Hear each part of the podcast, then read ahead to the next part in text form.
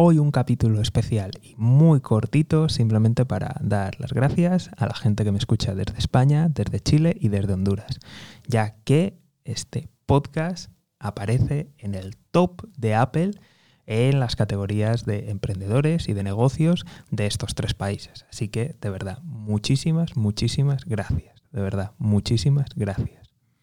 Un saludo y, como siempre, toda la suerte del mundo.